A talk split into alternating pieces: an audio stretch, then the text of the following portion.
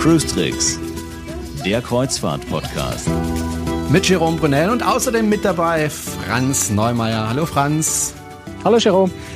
Der erste Podcast, das ging ja relativ schnell von unserem ersten Kontakt bis zur Produktion. Freut mich aber, dass wir zusammengefunden haben. Ähm, wir beide beschäftigen uns mit dem Thema Kreuzfahrt. Du mit deiner eigenen Webseite. Ich jetzt mit dir im Podcast. ähm, wie bist du denn zum Thema Kreuzfahrt gekommen? Du kommst ja eigentlich aus einer ganz anderen Ecke. Ja, ich komme eigentlich aus der, aus der Computerecke. Ich bin ja gelernter Journalist und habe jahrelang Computerzeitschriften auch als Chefredakteur, 15 Jahre, fast 20 Jahre lang gemacht.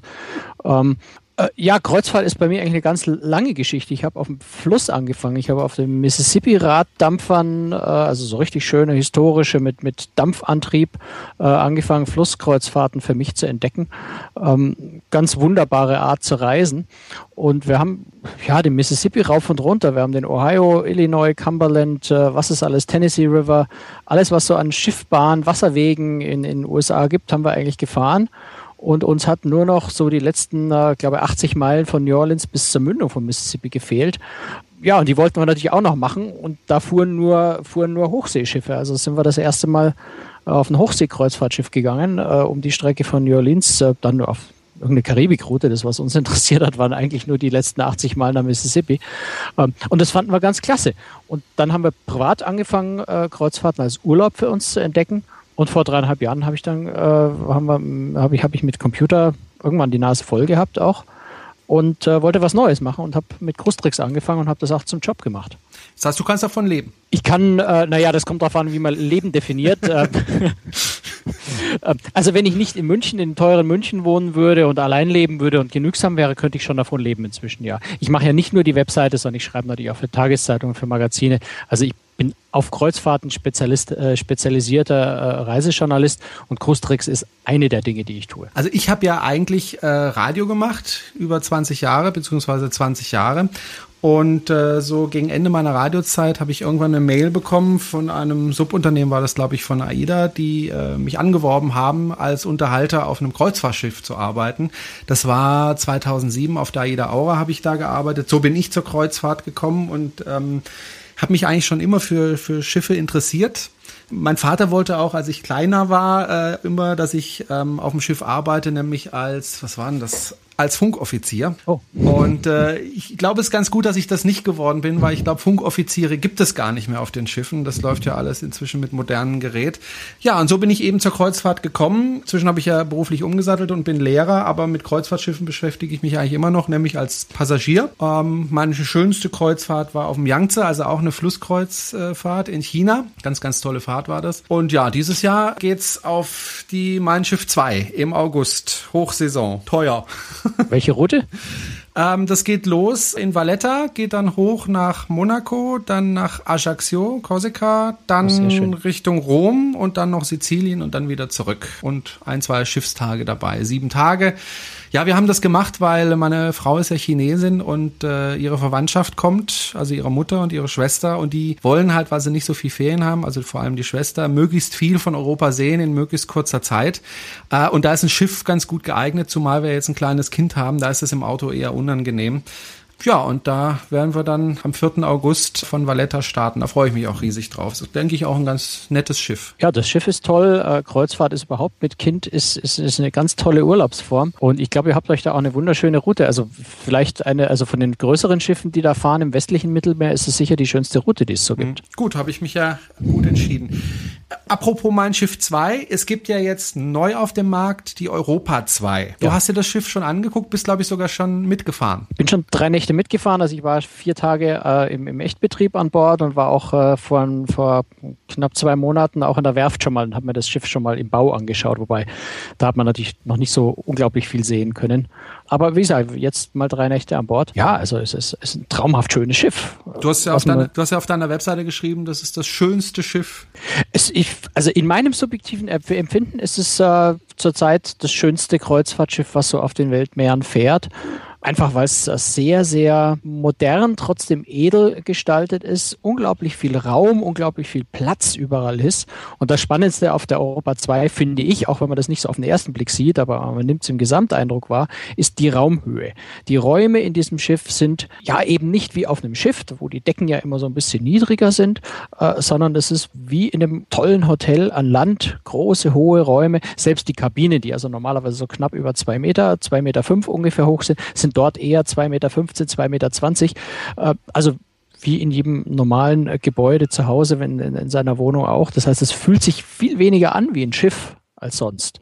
Und das macht einen ganz großen Unterschied. Soweit ich weiß, gibt es ja da nur Außen- bzw. Balkonkabinen ne? für die Passagiere. Naja, es gibt ja noch nicht mal Kabinen, es gibt ja nur Suiten auf dem Schiff. Und die haben den Namen auch wirklich verdient. Also es sind sehr, sehr groß. Ähm, ich glaube, unter 28 Quadratmeter äh, plus Bad gibt es da gar nichts. Und tatsächlich keine einzige Innenkabine, keine einzige Außenkabine nur mit Fenster, sondern es sind alles Suiten mit sehr, sehr großen Balkonen, wo also auch der Liegestuhl der Länge nach gut drauf passt. Und äh, ja, eben alle mit Balkon, alle mit großem Bad. Dafür ist es auch entsprechend äh, teuer. Also man muss sich das Schiff natürlich auch leisten können. Wollte ich gerade sagen. Ich habe irgendwo mal eine Zahl gesehen, so ähm, im Schnitt 600 Euro pro Tag. Ähm, ja, genau. Damit, damit muss man also rechnen. Unter dem ähm, wird es das Schiff wohl leider nicht geben. Wen spricht man denn da an? Also die Europa 1 spricht ja ein relativ gediegenes Publikum an. Äh, das heißt, äh, ich sage jetzt mal eher ältere Leute, eher reiche Leute. Es gilt ja auch als das schönste oder als das edelste oder tollste Schiff der Welt. Da hat man ja einen kleinen Schnitt gemacht zu Europa 2 ist ja ein anderes Publikum, das da angesprochen, angesprochen werden soll. Ja, auf jeden Fall. Und das ist sicher auch, auch so die spannendste Herausforderung, die die Reederei Hapag-Kreuzfahrten hat, ähm, obwohl das Schiff fast genauso heißt. Das eine heißt Europa, das andere heißt Europa 2. Ähm, trotzdem zu erklären, dass es eigentlich sehr unterschiedliche Schiffe sind. Natürlich sind es eher ältere Leute, also definiert wird es als 45 plus, äh, sollen durchaus auch äh, wohlhabende Familien mit an Bord gehen. Und natürlich muss man, ich würde jetzt das Wort reich vielleicht nicht nehmen, aber man muss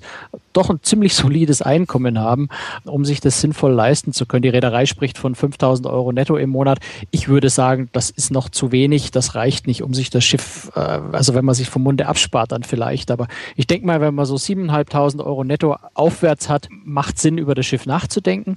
Das heißt, ja, eher etwas älteres natürlich, aber das gilt für Kreuzfahrt fast generell nach wie vor, auch wenn älter heutzutage eher so als 50 betrachtet wird. Früher hat man älter vielleicht eher im, im Rentenalter gesehen. Ähm, der große Unterschied zwischen Europa und Europa 2 ist aber vor allem, dass, dass die Europa 2 ein sehr modernes, ein sehr junges Schiff ist ähm, und mit ganz vielen alten Kreuzfahrttraditionen, mit ganz vielen alten Zöpfen abgeschnitten hat.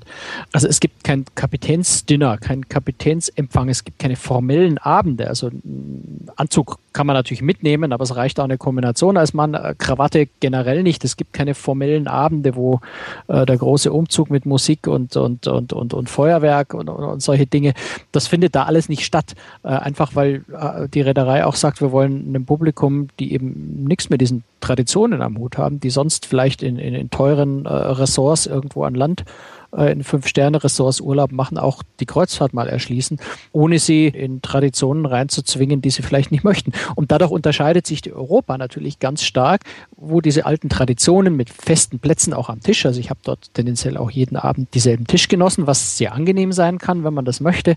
Ähm, ich habe die Möglichkeit, mit dem Kapitän Abend zu essen.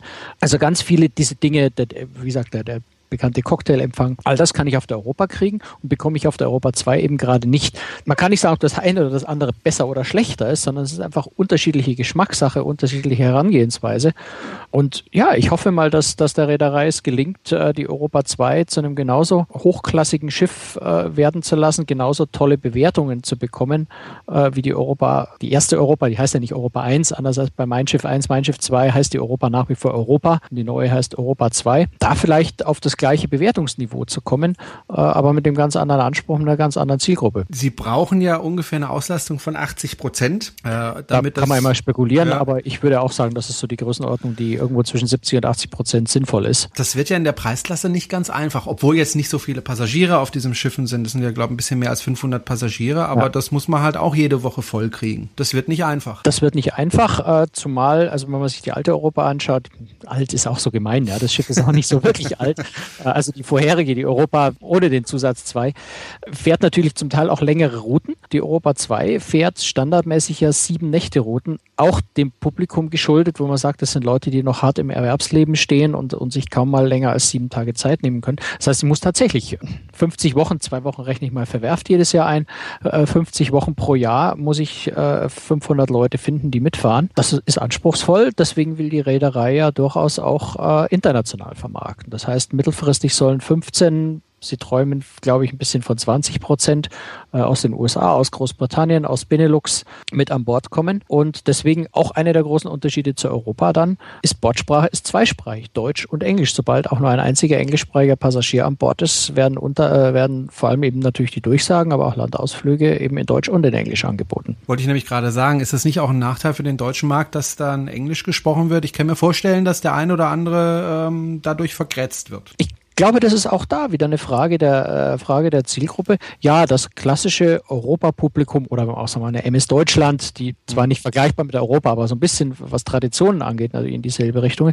Das Publikum würde ich sagen, äh, sagt, ich zahle so viel Geld, da möchte ich meine Ruhe haben vor irgendwelchen fremd, äh, fremdsprachigen Durchsagen. Äh, stört mich nur. Äh, auf der Europa 2, glaube ich, ist das Publikum schon mal generell aufgeschlossener. Ich würde einfach mal sagen, das Publikum versteht auf jeden Fall auch Englisch äh, und wird sich deswegen nicht gestört fühlen, weil sie nicht mehr verstehen um was es geht. Und dann ist die Idee ja auch, die Ansagen dort deutlich kürzer zu machen. Der eine oder andere Kapitän wird sich da vielleicht auch ein bisschen einschränken müssen und, und nicht allzu lange zu erzählen, weil er es eben zweimal machen muss, einmal auf Englisch, auf Deutsch. Aber damit kann man umgehen. Also es gibt ja auch Reedereien, äh, die die äh, Ansagen in bis zu vier, fünf verschiedenen Sprachen machen. Das artet dann tatsächlich in langwierige Vorträge aus. Aber auch da hat man Erfahrung, wie lang oder wie kurz man das machen kann oder machen soll, dass es nicht wirklich stört. Die Europa 2 ist ja verglichen jetzt mit anderen Schiffen ein relativ kleines Schiff, also 225 und ein paar zerquetschte lang. Das ist heutzutage eigentlich relativ klein, wenn man es zum Beispiel vergleicht mit der Norwegian Breakaway, die ja deutlich über 300 Meter lang ist. Und da wird ja ein ganz anderes Konzept verfolgt. Es ist größer, ähm, es sind mehr Passagiere drauf, ist jetzt auch gerade in Dienst gestellt worden. Was sind so die Unterschiede zwischen den beiden Schiffen? Also ich würde, ich würde fast so weit gehen zu sagen, es macht gar keinen Sinn, die überhaupt groß zu vergleichen. Äh, es, es, die bestehen beide aus Stahl und schwimmen beide auf dem, auf dem Meer, aber da hören dann Gemeinsamkeiten schon beinahe auf. Also ich glaube, es sind ganz, ganz unterschiedliche, also vollkommen unterschiedliche Konzepte, vollkommen unterschiedliche Zielgruppen mit einer kleinen Einschränkung, auf die komme ich gleich noch, nämlich der Suitenbereich auf der Norwegian Breaker, wer da unter Umständen sogar fast dasselbe Publikum anspricht wie, wie, wie eine Europa 2. Aber eine Norwegian Breakaway ist erstmal ein Schiff mit 4000 äh, Passagieren. Ganz andere, ganz andere Geschichte. Da wird, werden die Räume an Bord wesentlich, wesentlich intensiver ausgenutzt. Da ist natürlich in jeder Ecke, an jeder Stelle ist nochmal eine Bar und nochmal ein Verkaufsgeschäft und, und, und also da drückt man als Reederei natürlich auch äh, ganz viele Möglichkeiten rein, zusätzlich Geld an Bord zu verdienen, sodass sich das Schiff schon ganz anders präsentiert, wenn man draufkommt. Ähm, es ist, ich mag das Wort nicht, aber es ist Massenmarkt. Also es ist eben äh, so wie, wie Pauschalurlaub äh, an Land äh, ist das ähm, ja für das breite Publikum, aber natürlich auch für entsprechend deutlich günstigere äh, Preise. Da rede ich halt nicht über 600 Euro für eine Nacht, sondern vielleicht auch nochmal über, über 45, 50, 60 Euro die Nacht, was einen riesengroßen Unterschied macht, zumal ich ja trotz allem keine schlechte Qualität bekomme. Die Kabinen sind natürlich kleiner, aber sie sind nicht winzig. Ich habe trotzdem sehr, sehr, sehr brauchbares Essen. Nicht nicht vergleichbar mit einem Sternequalität Essen natürlich wie auf einer Europa 2, äh, aber, aber sicher deutlich dramatisch besser als, äh, als 95 Prozent der Leute zu Hause bei sich kochen.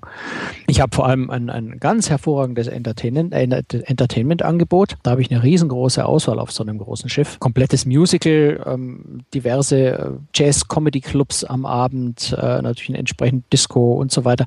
Also das sind die Angebote, was Entertainment angeht, äh, sehr, sehr vielfältig. Die Auswahl zwischen es gar nicht genau im Kopf, wie viele Restaurants die Breaker, weil über 20 jedenfalls.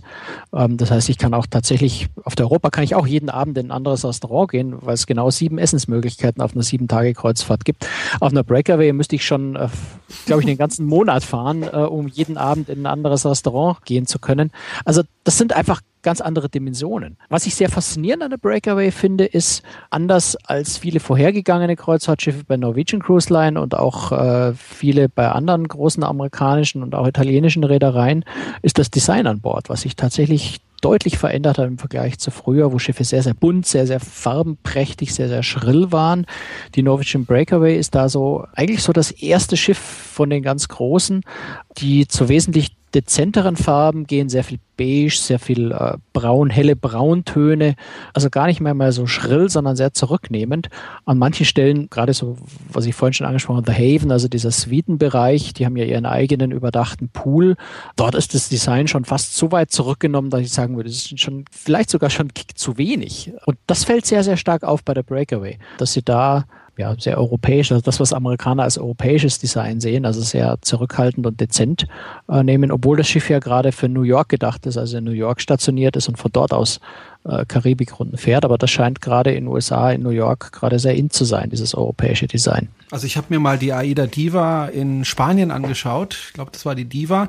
Die war ja wirklich furchtbar quietschig bunt, habe ich mir damals gedacht. Also mir hat das überhaupt nicht gefallen. Ist das so ein Trend, der wieder weggleitet äh, sozusagen? Ich weiß nicht, ob der Trend bei allen Reedereien äh, so, so einkehren wird, aber im Moment sieht es so ein bisschen so aus, als würden neue Schiffe tatsächlich zurückhaltender designt. Bei AIDA, ich kenne jetzt AIDA, die AIDA Diva, ich kenne vor allem die, die großen neuen äh, Schiffe, also Marsol, äh, die Klasse. Die sind sehr farbenprächtig, aber ja, ich sag mal Ton in Ton. Es sind keine, keine allzu, allzu äh, üblen Farbkombinationen oder sowas. Es ist ein sehr starkes Gelb, Orange ist, ist, ist da sehr überwiegend. Auch Grün kommt, also so Mintgrün, solche Farben kommen viel vor.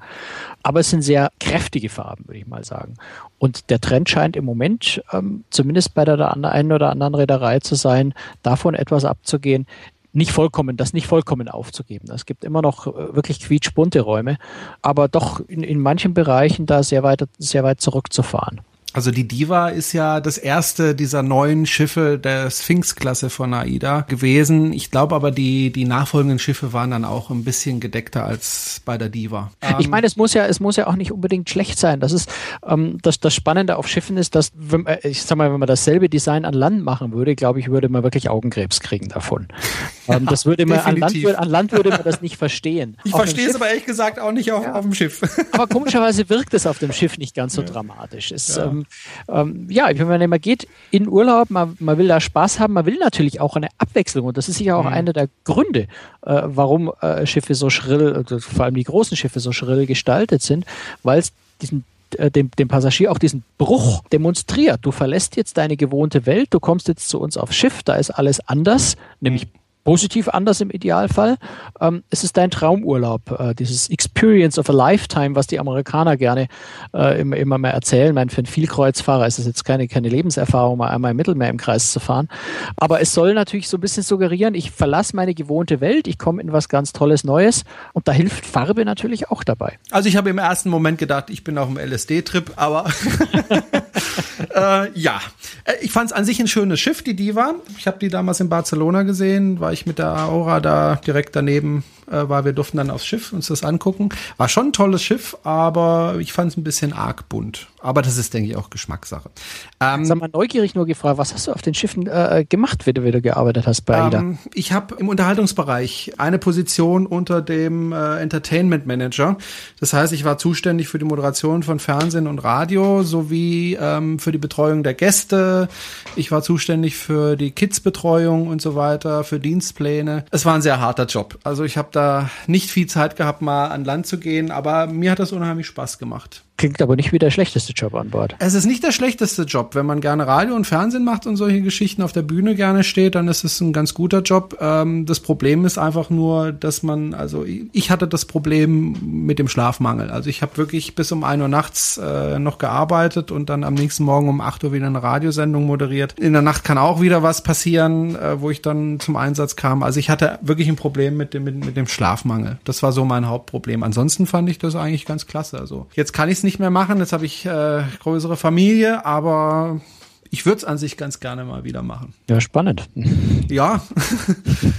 Gut. Vielleicht, dann, vielleicht, wenn du in Rente gehst, dann. vielleicht, ja, aber dann wollen die mich wahrscheinlich nicht mehr.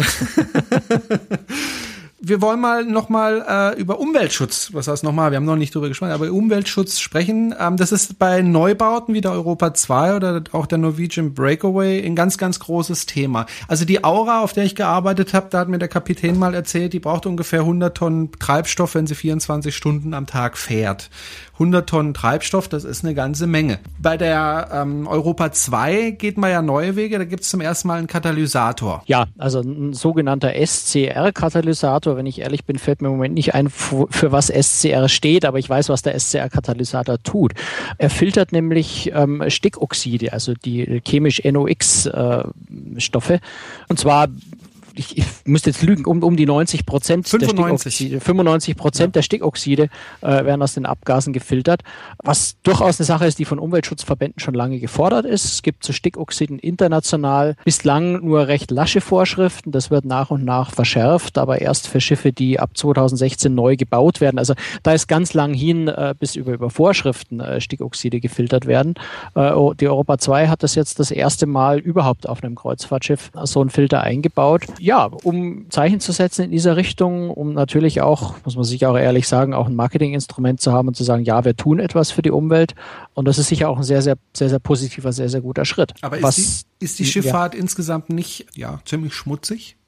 Naja, es ist, das ist ein schwieriges Thema. Das ist, kommt immer darauf an, wie man das rechnet. Wenn man das rechnet wie der NABU, dann ist Schifffahrt, aber nicht nur Kreuzfahrt, sondern generell Schifffahrt, äh, das Schlimmste, was man sich nur vorstellen kann auf der Welt. Allerdings werden bei den Rechnungen gerne mal PKWs mit Kreuzfahrtschiffen verglichen.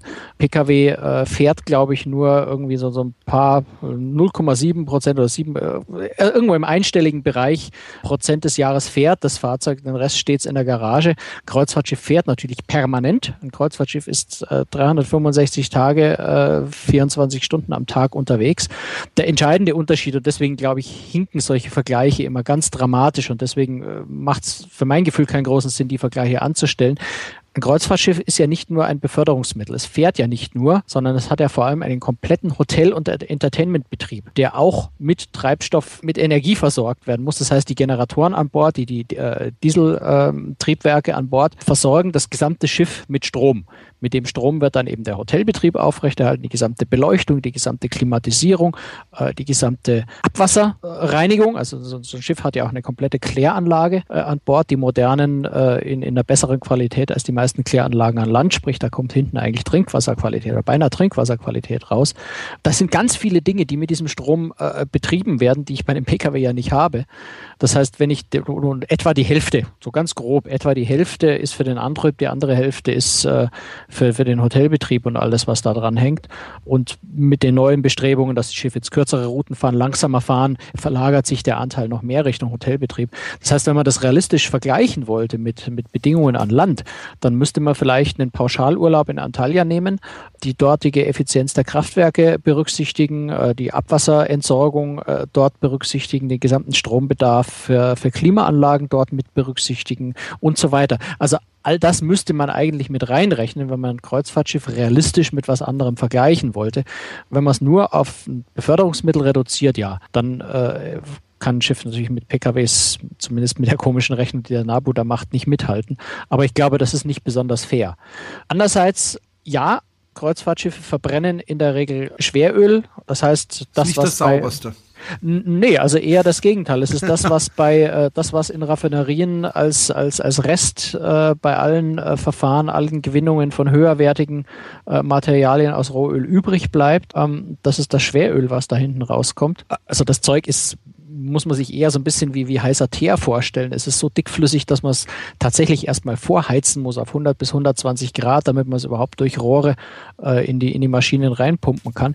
Natürlich, das ist äh, relativ dreckiges Zeug, aber äh, es gibt zum einen natürlich inzwischen Gott sei Dank endlich äh, strengere Vorschriften auch und die werden auch zunehmend strenger. Das bezieht sich im Moment hauptsächlich auf den Schwefelgehalt. Ähm, das heißt, der wird, wurde schon deutlich runtergefahren und es gibt Spezialfahrgebiete wie die Nordsee, die Ostsee, Küstengewässer 200 Kilometer rund um äh, die USA, Puerto Rico, Virgin Islands. Zur USA-Küste gehört natürlich auch Alaska, ein besonders sensibles Fahrgebiet, ähm, wo überall äh, schon nur noch mit, mit ganz, ganz äh, stark äh, schwefelreduzierten Treibstoff überhaupt gefahren werden darf.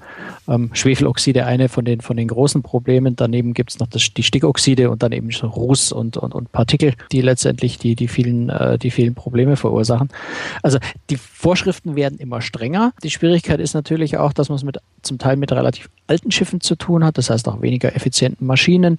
Also eine ganz komplizierte Gemengelage aus allen möglichen Faktoren, die da eine Rolle spielen. Und ja, es ist so ein Thema, das lässt sich nicht, zum einen nicht von heute auf morgen lösen, zum anderen wird natürlich kaum eine Reederei freiwillig sehr, sehr viel Geld investieren, um diese Dinge äh, zu verbessern. Das heißt, da ist zum Teil natürlich auch ein Gesetzgeber, auch eine internationale Gesetzgebung gefragt, ja, die am Ende die Reedereien dazu zwingen, sauberer zu werden mit ihren Schiffen. Und das gilt nicht nur für die Kreuzfahrt, sondern das gilt natürlich auch äh, für, für sämtliche Schifffahrt. Und man muss ja immer bedenken, äh, dass die Kreuzfahrt also unter ein Prozent des gesamten Schiffsverkehrs ausmacht, sodass man da auch so ein bisschen die Kirche im Dorf lassen muss. Natürlich kann die Kreuzfahrt äh, ein bisschen als Vorbild auch vorausgehen und sollte auch als Vorbild dienen. Aber man muss auch dran denken, dass es eben nicht nur um Kreuzfahrtschiffe geht, sondern, äh, sondern um, um ganz, ganz viele andere äh, Frachtschiffe. Über Militärschiffe wollen wir noch gar nicht reden. Aber wenn man ehrlich ist, es ist schon ordentlich Luft nach oben. Ich denke da zum Beispiel ja. äh, an die Energieversorgung, während das Schiff im Hafen liegt. Die wird ja zumeist vom Schiff selber äh, hergestellt, über Generatoren. Also auf der Aura weiß ich da liefen immer eine kleine Maschine dann im, äh, im Bauch des Schiffes von den Vieren. Das heißt, da wurden dann Abgase in den Hafen geblasen. Äh, es gibt aber inzwischen Häfen, vom Hamburger Hafen weiß ich das, da wird der Strom im Hafen produziert und. Sie wollen, das wollen sie schon sie ganz wollen. lange, aber es ist noch nicht realisiert. Also ich dachte, da wäre jetzt schon ein Gaskraftwerk, das da. Okay, ja, ja, okay. Ja. Die, die Gasbarge, die soll jetzt demnächst in Betrieb gehen, das ist so. richtig ähm, was ja schon mal ein Fortschritt wäre. Aber ich verstehe ehrlich gesagt nicht, warum man nicht einfach das ähm, Kabel an das Schiff macht und das in den Stecker reinmacht. Also jetzt ein größeres Kabel, einen größeren Stecker und dann einfach den, den Strom aus dem öffentlichen Netz nimmt, um das Schiff dann im Hafen zu versorgen. Also das wäre ja zum Beispiel schon mal ein schöner Schritt. Also prinzipiell ja. Es gibt ja auch schon äh, ganz wenige Häfen, die sowas haben. In Los Angeles, in Vancouver gibt es sowas. Ähm, in Europa wird äh, bei, bei, bei Fähren äh, das zum Teil schon gemacht, äh, in manchen Häfen es, es, es sind so ein paar Aspekte dabei. Das eine ist der enorme Energiebedarf, den so ein Schiff tatsächlich hat. Das heißt, ähm, das Stromnetz an Land muss auch in der Lage sein, von, von jetzt auf gleich äh, diese immensen äh, Strommengen bereitzustellen. Also wir reden da von, von äh, gleich mal 25, 30, 40 Megawatt, äh, die mit, mit einem Schlag da sein müssen. Das ist ein mittleres Kohlekraftwerk, ähm, das da mit einem Schlag in Betrieb gehen muss und wenn das Schiff ablegt, auch mit einem Schlag wieder runtergefahren werden. Also es ist nicht, es ist machbar. Also ich möchte gar nicht sagen, dass es nicht geht. Es ist absolut machbar. Es flackert dann halt bei den Leuten zu Hause. Aber, ja, das sollte es natürlich möglichst nicht. ähm, setzt natürlich voraus, dass die Infrastruktur da ist, aber das ist realisierbar. Also das ist nicht so, dass es das Ding der Unmöglichkeit wäre. Ähm, es gibt aber noch einen zweiten Aspekt und der ist äh, unter Umweltaspekten gar nicht so, äh, gar nicht so ohne. Ähm, es kommt darauf an, wie der Strom an Land erzeugt wird. Wenn der Strom an Land aus Kohlekraftwerken stammt, dann ist das, was die Schiffe an Bord erzeugen, umweltfreundlicher. Das Problem ist dann eigentlich eher, dass das Kohlekraftwerk vielleicht irgendwo weit außerhalb liegt und die Abgase sich in der Atmosphäre verteilen, bevor sie bewohntes Gebiet treffen und dann stark verdünnt ankommen. Wenn ich den Hamburger Hafen anschaue, wo die Schiffe direkt mitten in der Stadt liegen, treffen die Abgase der Schiffe natürlich die Leute, die dort wohnen äh, und dort arbeiten, wesentlich direkter und höher konzentriert. Aber es gibt eine EU-Studie, die das mal für, für europäische Häfen ähm, durchgerechnet hat, nicht mal nur auf Kreuzfahrt bezogen, die zum Ergebnis kommt, dass eigentlich ausschließlich in Frankreich, wo der Atomstromanteil sehr, sehr hoch ist, der Strom, der an Land erzeugt wird, höheren Schadstoffausstoß äh, für den Energiebedarf der Schiffe produzieren würde, als wenn die Schiffe das selbst produzieren, weil das eben hochmoderne Anlagen sind, die natürlich absolut optimiert sind auf bestimmte Drehzahlen und so weiter. Ähm, das heißt, es ist gar kein so einfaches Thema, dieses Thema Landstromversorgung. Einfach an Land anstecken und dann haben wir sauberen Strom. Der Strom an Land wird eben auch irgendwo produziert und verursacht auch da Abgase. Also ist ein Thema, was man differenziert betrachten muss, wo aber tatsächlich mit Landstrom sehr viel zu machen ist. Trotz allem, allein schon, wenn man über äh, Häfen spricht, wo eben äh, der Hafen mitten in der Stadt liegt.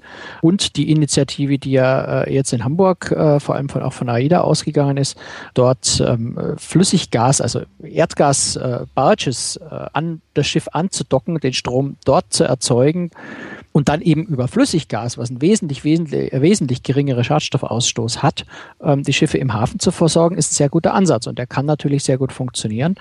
Und ich hoffe einfach auch mal, dass sich das in Hamburg bewährt ähm, und andere Häfen sowas übernehmen, zumal es eine Sache ist, die man auch relativ schnell und einfach umsetzen kann. Dazu braucht es keine, keine aufwendigen Infrastrukturen an Land. Man muss irgendwo das Gas in Tanks verladen, aber auch da hat Hamburg eigentlich äh, der, der Betreiber eine ganz geschickte Lösung gefunden, sodass es durchaus eine Möglichkeit ist, das ganz gut hinzukriegen. Also ich fahre ja ein Erdgasauto, auch deswegen, weil die Umweltbilanz da deutlich besser ist. Äh, bei der Verbrennung von Erdgas entstehen einfach viel weniger Schadstoffe. Aber du wirst es bei Erdgasauto natürlich auch merken, du musst sehr genau planen, äh, wo du tatsächlich an das Gas rankommst. Das ist also richtig. an jeder ja, Ecke tanken. Ja. Und äh, ich sag mal, das ist vielleicht auch noch so ein Aspekt, der, der, äh, der, der oft ähm, ja, übersehen wird, der nicht ganz so einfach zu lösen ist. Wenn ich an, an Kreuzfahrtschiffe den Anspruch stelle, dann tankt halt Schiffsdiesel zum einen Schiffsdiesel natürlich nicht ganz, äh, bei weitem nicht so sauber wie Autodiesel, aber er ist wesentlich sauberer als, äh, als äh, Schweröl. Da muss man einfach berücksichtigen, dass längst nicht in jedem Hafen in ausreichender Menge Schiffsdiesel überhaupt verfügbar ist.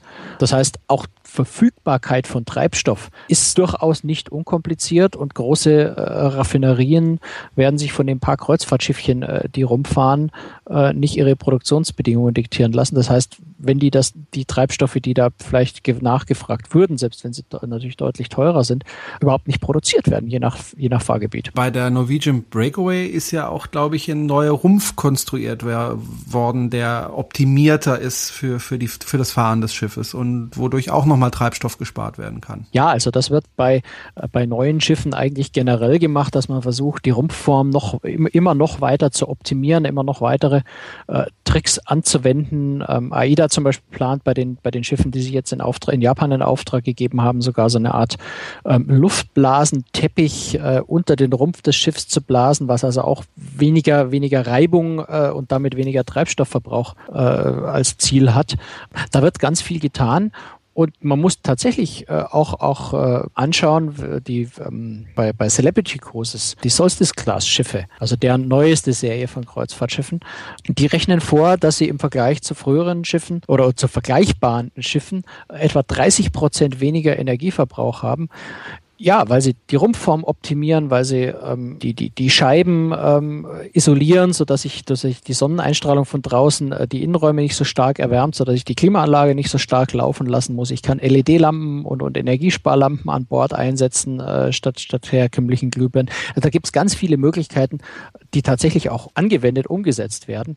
Der größte Trick oder die größte Möglichkeit, Treibstoff zu sparen, ist auch einfach kürzere Routen zu fahren und langsamer zu fahren. Und das ist eine Sache, die wir in, in jetzt schon sehen und die wir sicher in den kommenden Jahren noch weiter sehen werden, dass äh, Reedereien ihre Fahrtrouten verkürzen werden und dass man eben keine ganz so langen Strecken mehr fährt und auf diesen Strecken auch langsamer fährt. Das heißt, auch die Orte, die angefahren werden, vielleicht näher zusammenliegen. Und das ist jetzt nicht nur, weil die Reedereien so umweltbewusst sind, sondern das geht natürlich auch darum, dass Treibstoff sehr viel Geld kostet, die Treibstoffpreise immer weiter steigen sodass da erfreulicherweise ausnahmsweise mal äh, Umweltschutz und, und Kostenaspekte auf derselben Seite stehen und für die Reederei äh, langsamer fahren, Treibstoff sparen, auch sehr viel Geld spart. Und ich meine, es gibt ja viele Schiffe, da gehen die Passagiere fast gar nicht mehr von Bord und äh, dann ist es ja eigentlich egal, ob sie jetzt eine lange Strecke fahren oder eine kurze. Das heißt, die Passagiere merken das nicht unbedingt, äh, dass das Schiff langsamer unterwegs ist und, und nicht so weite Strecken fährt. Also ich habe die Erfahrung gemacht, ich weiß jetzt nicht, fährt das Schiff 10 Knoten oder fährt 15 15 Knoten. Ich merke da keinen großen oder ich merke eigentlich gar keinen Unterschied. Ich habe keine Ahnung, wie schnell das ist. Das merkt man eigentlich gar nicht. Ja, es spielt am Ende tatsächlich auch keine wirklich große Rolle. Je größer das Schiff ist, desto weniger Schiffsbewegungen habe ich ohnehin. Wir sind natürlich jetzt Fans traditioneller Kreuzfahrt, die eher auf Schiffen vielleicht äh, unter 1000 Passagiere fahren, wo sich das Schiff dann auch schon bei, bei nur leichtem Seegang, also auch schon bei Wellen, die vielleicht nur einen Meter hoch sind oder sowas, das Schiff schon anfängt, sich schön zu bewegen, so in den Wellen zu schaukeln. Ähm, das gehört natürlich für, für ganz viele Leute schon zum Thema Kreuzfahrt dazu. Ja, und wenn ich irgendwann natürlich äh, nur noch stehe oder nur noch ganz langsam fahre, geht einem irgendwo so ein bisschen natürlich dieses Fahrgefühl, dieses Schiffsgefühl verloren, was aber tatsächlich, wie du sagst, für äh, gerade für, für Leute, die auf die ganz großen Schiffe gehen, sagen wir einfach Oasis of the Seas, äh, Allure, auch eine Norwegian Breakaway, äh, diese Kategorie, tatsächlich keine wirklich große Rolle mehr spielt. Äh, Hauptsache es ist draußen schön warm und es scheint die Sonne und ich kann mein, mein, äh, mein äh, Cocktail an der Bar am Pool nehmen. Da ist es tatsächlich nicht mehr so wichtig, ob ich sechs Knoten oder, oder 16 oder, oder vielleicht 23 Knoten fahre. Gibt es denn noch andere Möglichkeiten so für die Zukunft, äh, was die Reedereien noch machen können, um die ganze Geschichte sauberer zu machen? Naja, ein ganz großes Thema sind natürlich alternative Antriebsformen ja, sag mal, der, der, wenn man mal ein paar Aspekte außen vor lässt, wäre natürlich der Atomantrieb äh, der umweltfreundlichste überhaupt. Ich glaube, das ist nicht durchsetzbar und, und ich würde das ganz ehrlich auch nicht wollen. Es ist tatsächlich, also es ist gar nicht, es ist gar nicht so witzig. Das amerikanische Militär hat tatsächlich in den 60er Jahren, äh, um, um zu beweisen, oder die amerikanische Regierung, um, um zivile Nutzungsformen für Atomkraft äh, zu demonstrieren, äh, wurde tatsächlich mal äh, ein, ein kombiniertes Kreuzfahrt- und Frachtschiff, die Savannah, gebaut, die tatsächlich einen Atomreaktor an Bord hatte. Das Schiff gibt es nach wie vor noch als Museumsschiff, äh, war ein grandioser Misserfolg. Ähm, er hat, glaube ich, insgesamt unter 600 Passagiere insgesamt in seiner Karriere befördert. ähm, also das ist, glaube ich, keine Option. Aber äh, man kann über Brennstoffzellen nachdenken. Ähm, man kann vor allem, und, und das ist sicher der, die spannendste Technologie, die meines Erachtens auch kommen wird, natürlich über Flüssiggas, über LNG, über, also ähm, ja, Erdgas äh, nachdenken. Da fehlen zum Teil noch die, die internationalen Sicherheitsregularien, äh, weil Flüssiggas jetzt beim Betanken und, und in der Lagerung keine ganz so harmlose Angelegenheit ist. Sprich, ist es natürlich wesentlich explosiver und gefährlicher als, als ein Schweröl, wo ich, wo ich also Zündholz reinwerfen kann. Es passiert einfach nichts. Bei Flüssiggas äh, wäre das nicht ganz so lustig. Das heißt, da müssen äh, technische äh, Kriterien einfach noch definiert werden, wie diese Schiffe genau betankt werden dürfen, wie, sie, wie, wie, der, wie der Treibstoff an Bord gelagert werden muss. Aber ich glaube schon, dass in absehbarer Zeit es möglich sein wird, äh, auch Kreuzfahrtschiffe, Fähren werden ja schon mit Flüssiggas gebaut, betrieben, dass auch ah. Kreuzfahrtschiffe mit Flüssiggas werden fahren können. Und das ist, wäre sicher ein ganz, ganz großer Fortschritt, weil da natürlich mit Ausnahme von CO2, das einfach bei allen fossilen Brennstoffen äh, ungefähr gleichmäßig anfällt, Natürlich das ganze Thema Rußpartikel, ähm, Feinstaub, äh, Stickoxide, Schwefeloxide, all das ist bei äh, Flüssiggas ja dramatisch niedriger als bei, äh, bei rohölbasiertem äh, Treibstoff. Und es ist kostengünstiger, was ja auch ein wichtiger Aspekt ist. Das ist kostengünstiger, wobei das Thema Kosten bei Treibstoff immer ein bisschen eine schwierige Sache ist. Ein Schiff baue, plane ich natürlich äh, für 20, für 30 Jahre und da weiß kein Mensch, wie sich die Preisentwicklung äh, darstellen wird. Es gibt im Moment auch äh, Vermutungen oder Befürchtungen, dass es durchaus sein könnte, äh, dass Schweröl irgendwann mal teurer ist als Marine, äh, als, als, als Schiffsdiesel, einfach weil die Raffinerieproduktionszyklen sich verändern, äh, die Raffinerien andere Produkte erzeugen und am Ende vielleicht weniger Schweröl übrig bleibt, als die Schifffahrt tatsächlich braucht. Also selbst da ist nicht so ganz klar, ob Schweröl tatsächlich dauerhaft der billigste Treibstoff bleiben wird. Und genauso würde ich das bei Erdgas sehen. Im Moment ja, natürlich, es ist deutlich günstiger, aber ob das so bleibt, ganz andere Frage.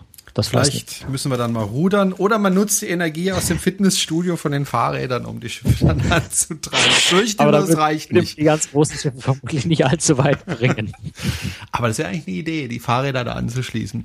Okay, gehen wir mal wieder zurück zur Europa 2 und zur Norwegian Break. Da gibt's ja auch ganz verschiedene Dresscodes, beziehungsweise äh, je nach Schiff muss man ja sich anders anziehen. Und jetzt frage ich mich natürlich, ähm, ich gehe jetzt demnächst auf die Mein Schiff 2, was muss ich denn da tragen? Ja, äh, Dresscode ist natürlich eine ganz spannende Angelegenheit, vor allem weil die Meinungen da so weit auseinandergehen oder die, die, die Einstellung der Leute so weit auseinandergehen.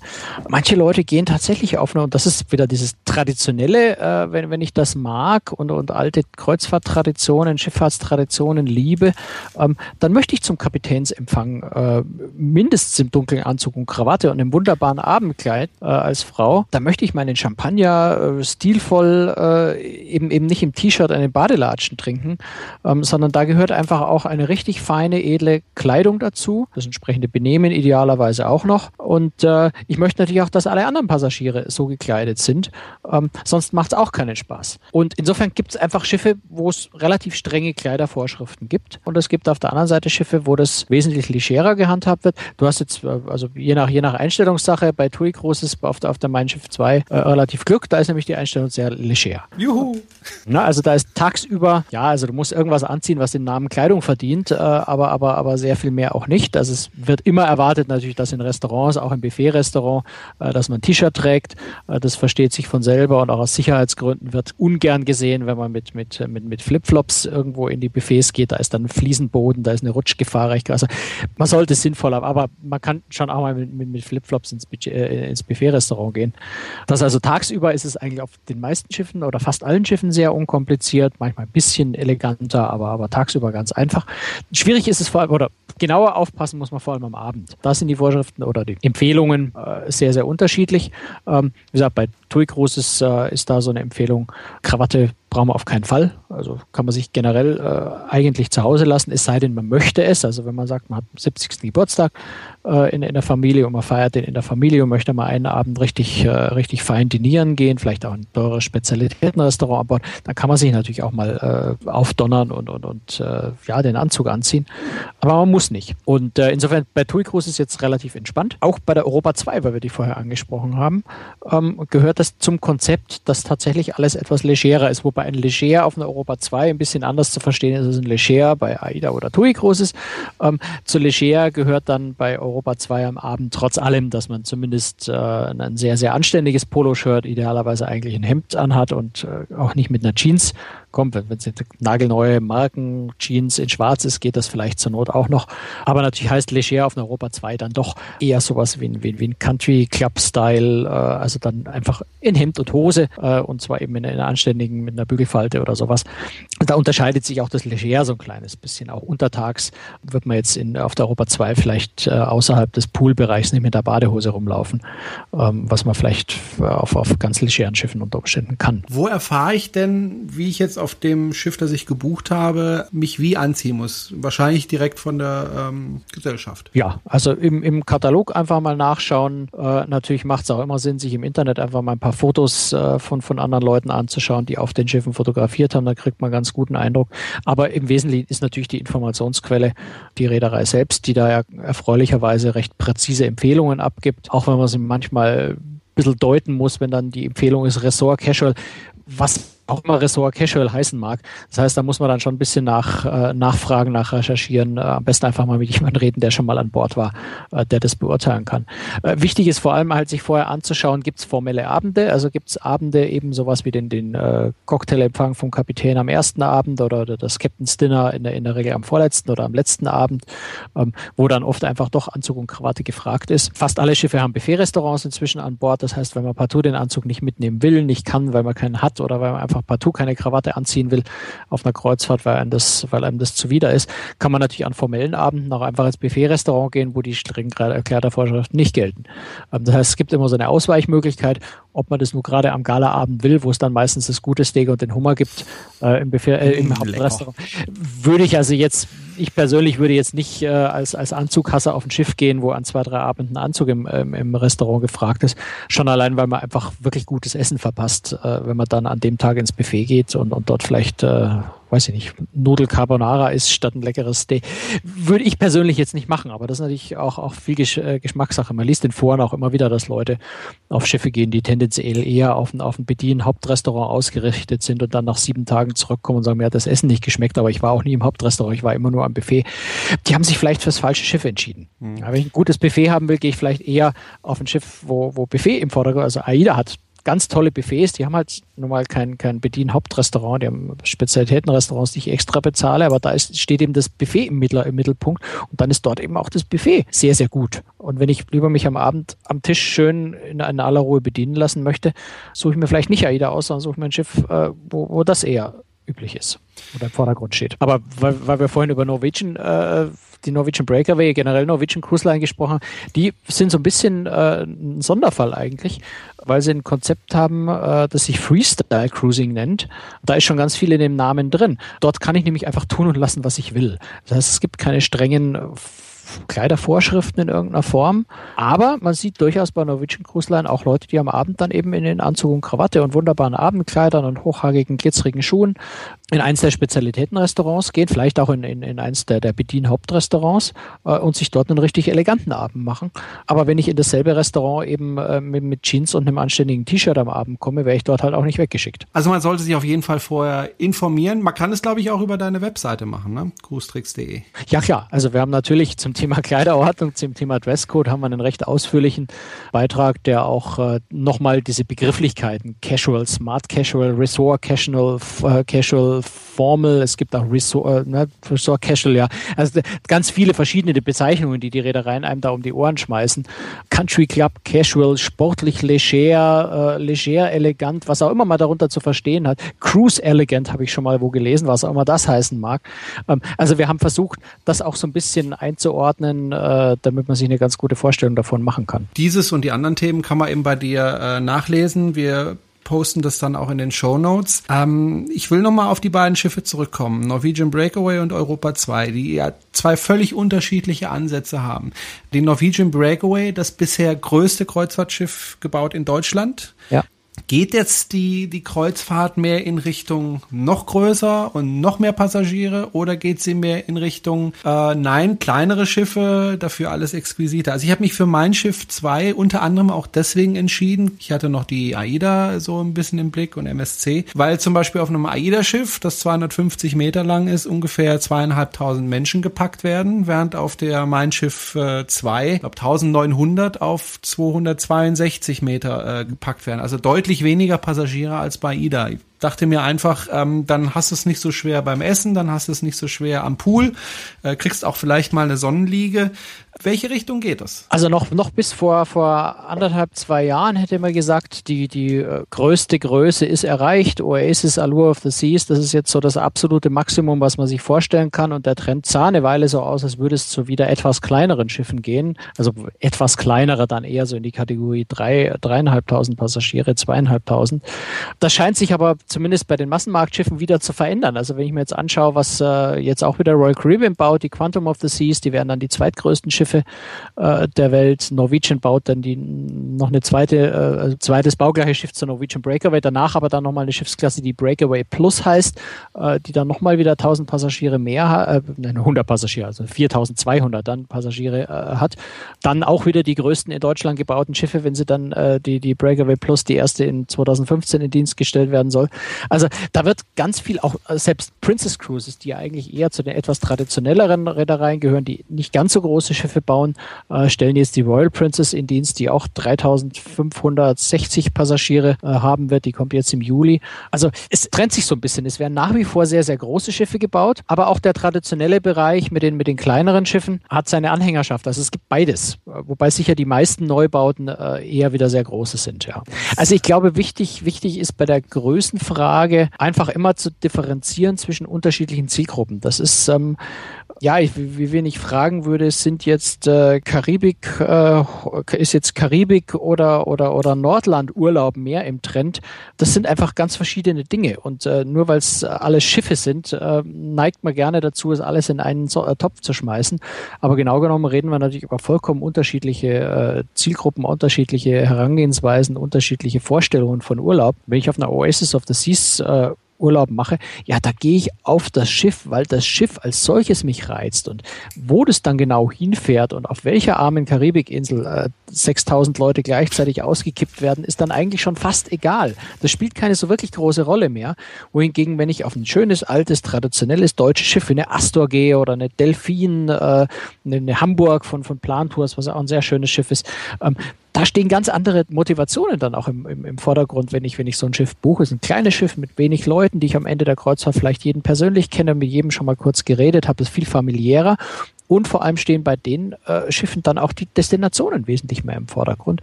Auch weil ich mit dem kleinen Schiff auch in der Größe von Europa 2 noch natürlich Häfen anlaufen kann, wo ich mit den großen Schiffen niemals hinkomme. Entweder weil schon die Wassertiefe nicht ausreicht, um dahin zu fahren, oder weil schlicht und einfach die Logistik fehlt, um mehrere tausend Passagiere an Land dann auch zu versorgen. Das ist oft ja das sogar das größere äh, äh Dilemma, äh, wenn ich einen Hafen anlaufe, äh, dass die Leute an Land überhaupt keinen Platz haben. Das Schiff verkraftet die Leute, aber das Land nicht. Wenn ich mir Ziele wie Tallinn zum Beispiel anschaue oder auch Dubrovnik, das sind so Städte, äh, die ertrinken beinahe in Kreuzfahrttouristen. Nicht nur Kreuzfahrt, aber, aber Kreuzfahrttouristen kommen dann halt mit einem Schlag mehrere tausend auf einmal. Und äh, wenn ich in Dubrovnik bin und das sind drei große Schiffe, dann äh, habe ich in der Altstadt weniger als we weniger Platz zum Stehen als ein Huhn in der Legebatterie, äh, einfach weil die Stadt so viele Leute gar nicht aufnehmen kann. Tallinn übrigens eine sehr, sehr schöne Stadt by the way. Eine wunderschöne, aber wenn zwei große Kreuzfahrtschiffe da sind, möchte ich da nicht mehr sein. Mhm. Und deswegen oft natürlich auch die Entscheidung für kleine Schiffe bei Leuten, die sagen, ich möchte die Destination äh, mehr erleben, diese wunderschönen Ziele erleben und eben nicht mit 6000 Leuten gleichzeitig dort rumstapfen, sondern mal an einem Tag dort sein, wo mein Schiff mit 400 Passagieren als einziges da ist. Aber ich habe im Moment so das Gefühl, ähm, die Schiffe werden immer größer, beziehungsweise nicht unbedingt immer größer, aber auch immer mehr Passagiere drauf. Also wenn ich das jetzt zum Beispiel bei TUI sehe, womit ich mich ja ein bisschen mehr befasst habe als mit anderen Reedereien, weil ich ja eben jetzt demnächst damit fahre. Die bauen jetzt auch gerade die Mein Schiff 3 und die wird auch wesentlich größer als die ersten beiden Schiffe. Ja, wobei groß nicht unbedingt schlecht sein muss. Also ähm, man muss da immer sehr, sehr genau hinschauen, wie viel Platz pro Passagier dann auch auf diesen Schiffen ist. Also man muss sich wirklich das Verhältnis von, von öffentlichem Raum äh, und Passagierzahl angucken äh, und das fällt erstaunlich unterschiedlich aus. Ne? Also wenn man die, die größten Schiffe der Welt nimmt, die, die Oasis äh, Allure of the Seas, ähm, man setzt da das, die Passagierzahl immer ins Verhältnis zur Bruttoraumzahl, also der Tonnage, das ist so, so ein rechnerischer Begriff, wie man ungefähr äh, die, die Größe eines Schiffs bezeichnen kann, ohne dass diese Tonnage irgendwas mit dem Gewicht des Schiffs zu tun hätte. Dann, dann komme ich ich auf einer Oasis, ich habe mir gerade mal die Tabelle aufgerufen, weil auswendig weiß ich sowas nicht. Mhm. Die Oasis Allure of the Seas haben da, ein, äh, wenn man, wenn man die, die Pro, äh, Bruttoraumzahl pro Passagier äh, anschaut, von 41,7. Auf einer Europa 2 komme ich da irgendwo auf, auf äh, über 75. Aber ich habe eben auch innerhalb dieser großen Schiffe äh, Unterschiede. Eine Oasis of the Seas knapp 42, eine Norwegian Epic 38, auf einer Norwegian Breaker sie nur, die Zahl nur 36. Äh, bei Carnival, Carnival Breeze sind es knapp 35. Also auch bei den großen Schiffen unterscheidet sich der Platz, der pro Passagier vorhanden ist, teilweise ganz erheblich. Und da sollte man eher drauf schauen, als auf die Gesamtpassagierzahl oder, oder vielleicht auch die Länge des Schiffs, was jetzt nicht so den großen oder die, die, die große Aussagekraft hat. Und dann, ja, ich meine, dann kommt es auch so ein bisschen auf die persönliche Geschmackssache an. Wenn ich gerne viel am Pool liege, dann sollte ich mir lieber ein Schiff suchen, wo einfach sehr viel Platz am Pool ist, wo sehr viele Liegestühle da sind. Und wenn mir mehr wichtig ist, äh, ja, vorne an Deck zu, äh, zu stehen und der Destination, den, den Häfen entgegenzuschauen, schauen, dann muss ich mir dringend ein Schiff suchen, was überhaupt offene Decks nach vorne hat, wo ich stehen kann. Die meisten großen haben sowas heutzutage nämlich gar nicht mehr. Eine der schönen Neuigkeiten bei der Norwegian Breakaway, sie hat sowas wieder, ähm, aber natürlich nicht, nicht Platz für 4000 Passagiere da vorne, aber für die, die paar Fans, die das gerne machen, ist da tatsächlich wieder Platz. Das heißt, man muss dann auch oft ganz individuell sich die Schiffe angucken, wo sind meine persönlichen Interessen? Was mache ich gerne und ist das Schiff dann genau für das, was ich am liebsten mache, tatsächlich auch gut geeignet? Und da ist die Anzahl der Passagiere Passagiere an Bord gar nicht so entscheidend. Gut, der Platz für jeden Passagier, das ist das eine, aber natürlich muss ja auch die Infrastruktur auf dem Schiff angepasst sein. Also wenn ich zum Beispiel an die AIDA, auf der ich gefahren bin, anschaue, äh, da hatte ich immer den Eindruck, das äh, Problem dort ist das Essen, weil also die schon bevor das Restaurant geöffnet hat, da Schlange standen und dann reingestürmt äh, sind, als gäbe es keinen Morgen.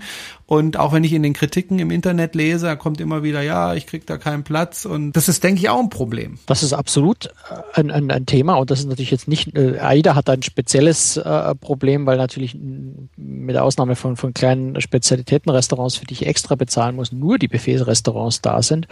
Und äh, vielleicht die Schwierigkeit dort noch extra dazu, dass nur beim Essen Bier und Wein äh, gratis ist, ich das in der Bar sonst extra bezahle. Das heißt, es bleiben viele Leute, auch wenn sie mit dem Essen fertig sind, an ihren Tischen sitzen und und, und, und genießen noch eine Weile das Bier und den Wein weiter, äh, während andere Leute gerne essen würden und keinen freien Tisch finden.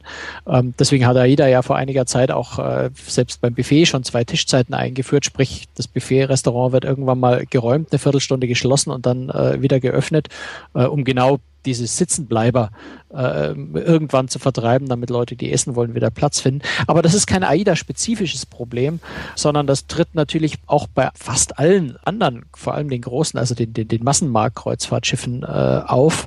Beispielsweise, wenn das Schiff ähm, in der Früh um acht in den Hafen einläuft und um halb neun die Ausflüge losgehen, ähm, dann sind natürlich äh, alle Leute, alle Leute gleichzeitig in der Früh um kurz vor acht am Buffet-Restaurant, weil sie erstens natürlich im Urlaub spät aufstehen wollen, zweitens um halb neun auf ihrem Ausflug sein müssen.